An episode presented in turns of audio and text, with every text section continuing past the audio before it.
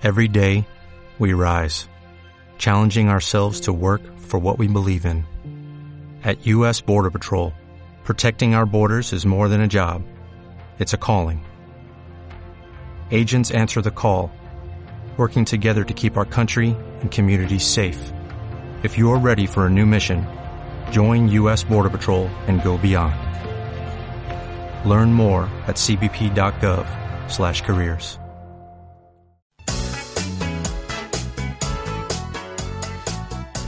Buenos días, eh, Bindu, ¿cómo estamos? Buenos días, Teresa. Nuestra coach empresarial. Sí. Cuéntanos. Hoy vamos a hablar del poder de un plan de acción organizado. Muchísimas veces pensamos que realizar un plan de acción es simplemente apuntar varios puntos que nos lleven a alcanzar la meta deseada. Sin embargo, nos olvidamos de que el primer paso para un verdadero y poderoso plan de acción es saber lo que queremos. Muchas veces no sabemos lo que queremos ni para comer, imagínate tú lo que será para hacer un plan de acción. Correcto. Y muchísimas veces lo que ocurre es que como no tenemos un hábito de crear un plan de acción para cada acción que realizamos, a menudo nuestro barco va a la deriva, porque probablemente las acciones que estamos realizando y los pasos que estamos tomando, tomando no van en consonancia con el deseo inicial de nuestra meta. Pero necesitamos para eso alguien que nos eh, dé un toque de atención y nos diga, oye, que vas por el camino equivocado. O la persona necesita darse cuenta por sí sola. Y a veces lo que sucede es que cuando se da cuenta ya no hay remedio. Idealmente, uno debe de entrenarse autoentrenarse para, para cada acción saber hacia dónde se dirige. Imaginemos que somos el capitán de nuestro barco. Si no sabemos el destino al que queremos ir, estaremos dando vueltas en círculo, gastando la gasolina que nos queda y terminando con los recursos que nos proporcionarían o nos permitirían llegar al destino elegido. Vale, pero ¿y cómo nos planteamos todo eso? ¿Cuál es aquí la técnica? La técnica primero es saber lo que queremos. Si no lo sabemos, reflexionar acerca de ello. Y para no ser muy ambiguos, podemos escoger un ejemplo. Hoy estamos en diciembre del año 2013 y tenemos una resolución de fin de año para obtener en el año 2014. Pongámosle que tenemos de aquí a allí unos dos meses. Sí. ¿Qué vamos a hacer hoy para que el 31 de enero del año 2014 podamos obtener eso que verdaderamente queremos. Y cuando digo verdaderamente queremos, me refiero a verdaderamente desearlo, porque sin un deseo ardiente hacia esa meta, no vamos a tomar esos pasos. Por tanto, el segundo paso, después de saber lo que queremos, es realmente quererlo. Y en tercer lugar, saber exactamente lo que queremos ponerle fecha, ponerle nombre, ponerle cuantía, porque esa petición ambigua que muchas veces realizamos con nosotros mismos no nos lleva a la acción. Es decir, que por ejemplo no nos bastaría con decir, es que queremos ser millonarios. No, Correcto, hay que concretarlo un poquito más. Sí, y ser realista. Imaginemos que tenemos que pagar X cuentas en el año 2014 y para ello, para podernos quedar bien, necesitamos 1.500 euros, por ejemplo. Bueno, pues de aquí al 31 de diciembre del año 2014 estoy ganando 1.500 euros, porque con esos 1.500 euros voy a poder pagar las deudas pendientes y realizar las compras que necesito para mi familia o para mí. Pero para eso hay que concretar un plan de acción también basado en, datos que, no son mm, concretos y que no conocemos ahora mismo. Es decir, que lo ponemos sobre el papel, pero que quizás esté más eh, dejado de la mano de la posibilidad. El plan de acción realmente son los pasos que vamos a realizar a día de hoy para lograr nuestra meta el día de mañana. Pero para poder realizar ese plan de acción necesitamos saber verdaderamente lo que queremos, pero desearlo desde las entrañas más profundas de nuestro ser, porque si no tenemos ese deseo ardiente, nuestros pasos no tienen fuerza. Vale, pero por mucho que deseemos, también tenemos que tener en cuenta que los pasos tienen que ser certeros, no podemos equivocarnos. Sí, pero esta vida es muchas veces equivocación para poder tener éxito. Los grandes triunfadores eh, fracasaron antes de triunfar. Por tanto, es importante saber lo que queremos y luego explorar todas las posibilidades que nos puedan llevar hacia esa meta. Y cuando pensemos que hemos explorado todas las posibilidades, sería conveniente volver a darnos cuenta de que posiblemente queden 10 posibilidades más que explorar que aún no nos hemos eh, ¿Hay algún paso más que tengamos que tener en cuenta? Sí, mantener presente diariamente, mañana, mediodía y noche, la meta que queremos alcanzar. ¿Eso no es obsesionarse? ¿Perdón? ¿Eso no es obsesionarse? Tenerla en cuenta y luego permitir que la misma vida nos vaya facilitando las posibilidades. ¿Quieres decir que podemos hacer con nuestra vida lo que queramos? Lo que queramos. ¿Sabes qué sucede? Y, y esta es la base del problema. El poder de las creencias subconscientes es fundamental a menudo de nuestra infancia nos han hecho creer que no podemos realizar determinadas acciones o que no somos capaces de lograr X metas.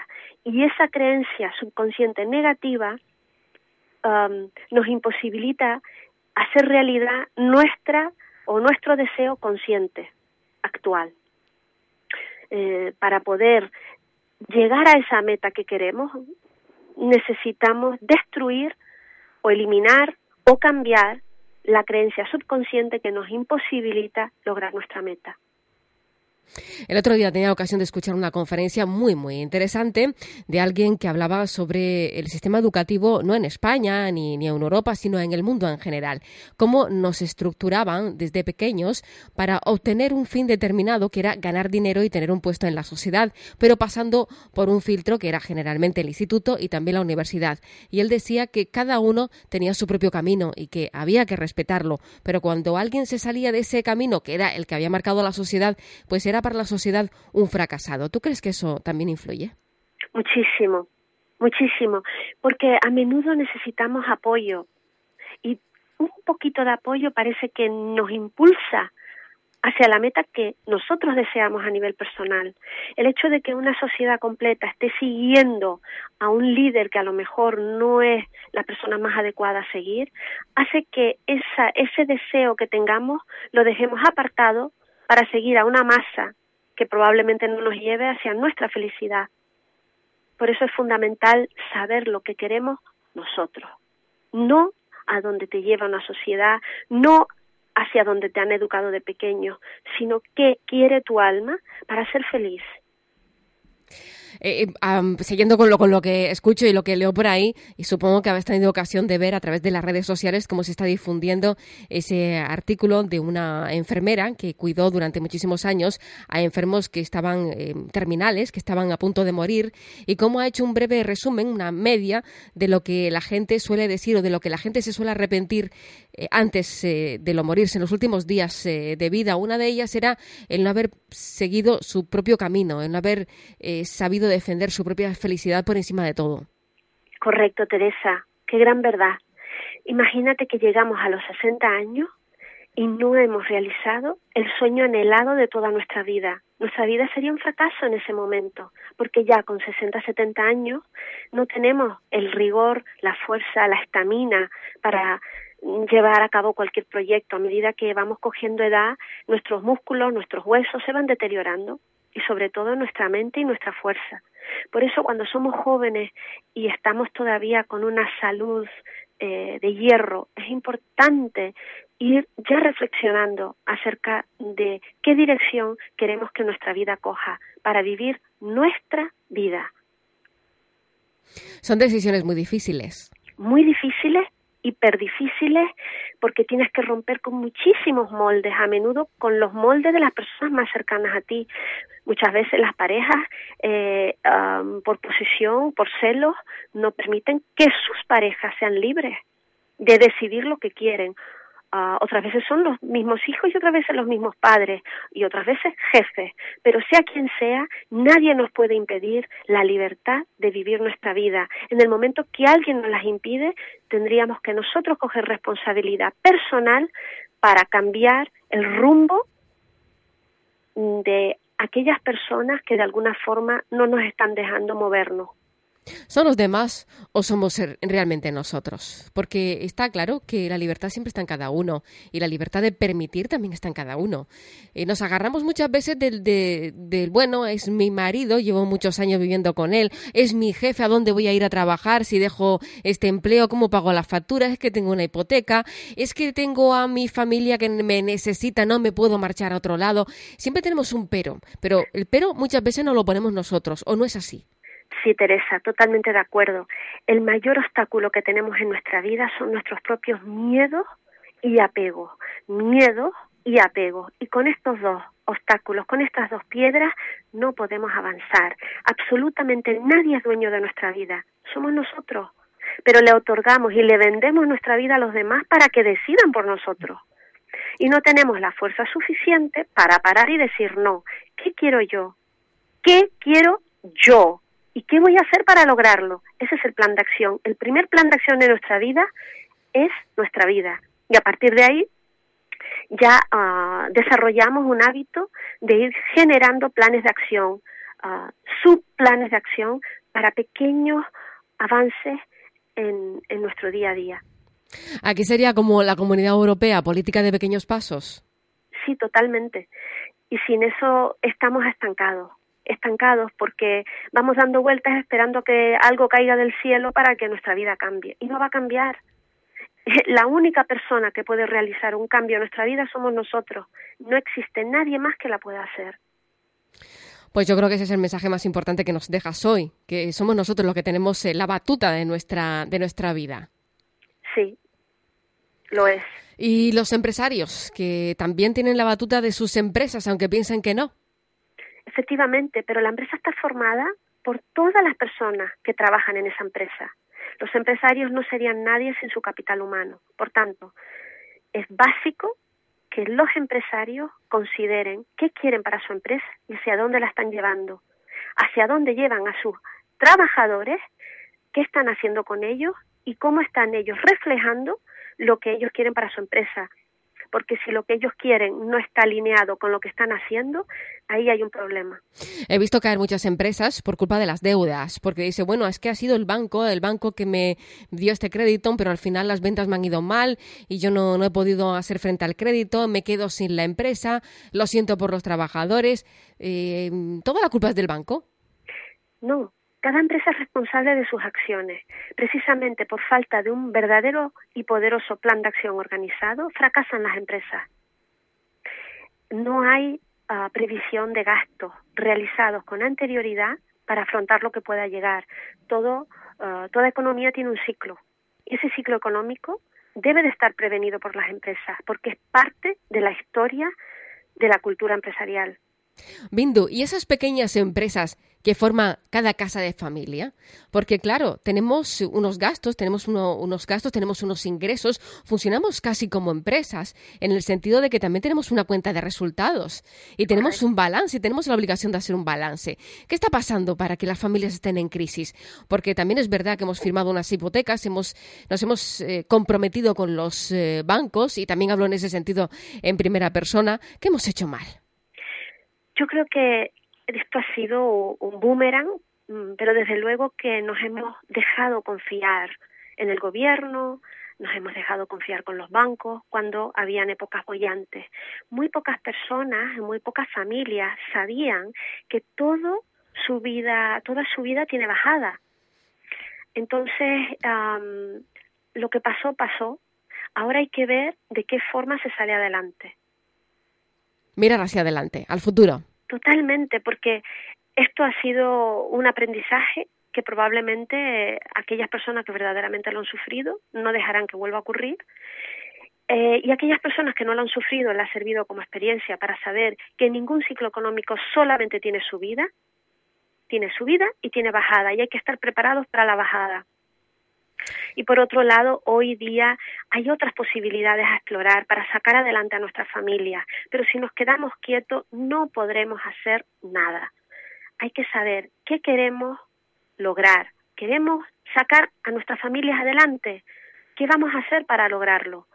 Si el deseo es verdaderamente ardiente, se crearía un plan de acción y nos pondríamos a la labor de conseguirlo.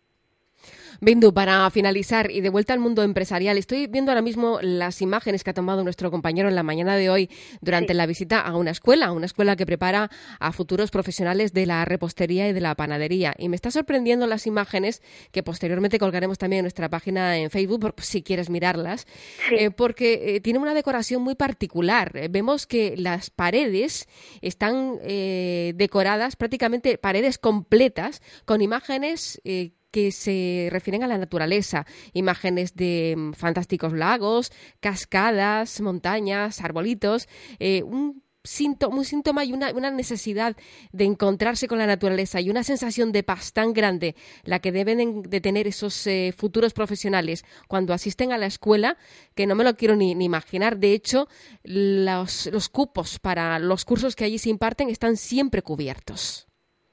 Y las personas, el, un tanto, alto tanto por ciento de las personas que salen de esta escuela están trabajando. Eso son grandes noticias, Teresa, sobre todo porque están recordándole a la población la necesidad de conectar con la naturaleza para sentirse mejor por dentro. Estamos viviendo en un mundo urbanizado donde difícilmente tenemos tiempo para salir y conectar y respirar aire puro. Estas personas, estos estudiantes que ahora están pudiendo ah, llevar a la práctica su conocimiento, están siendo un ejemplo en la sociedad. Pues nos alegramos mucho, de verdad que nos alegramos mucho. Claro que sí, y hace falta iniciativas como estas, porque el bucle en el que estamos solamente puede ser de alguna forma roto o eliminado si personas como las que me acabas de nombrar realizan acciones eh, vanguardistas, innovadoras, y totalmente revolucionarias al sistema. Binto, muchísimas gracias. Gracias a ti, Teresa. Te deseamos felices fiestas. Igualmente, felices fiestas. Gracias, un saludo. Hasta el año 2014. Hasta el año 2014. Con buenos, nuevos y buenos propósitos. Totalmente. Gracias una vez más. ¿No se merece tu familia lo mejor? Entonces, ¿por qué no los mejores huevos? Ahora, Egglands Best están disponibles en deliciosas opciones. Huevos clásicos, de gallina libre de jaula y orgánicos de Egglands, que ofrecen un sabor más delicioso y fresco de granja, que le encantará a tu familia. En comparación con los huevos ordinarios, Egglands Best contiene la mejor nutrición como 6 veces más vitamina D, 10 veces más vitamina E y el doble de omega 3 y B12. Solo Egglands Best. Mejor sabor, mejor nutrición, mejores huevos. Visita egglandsbest.com para más información.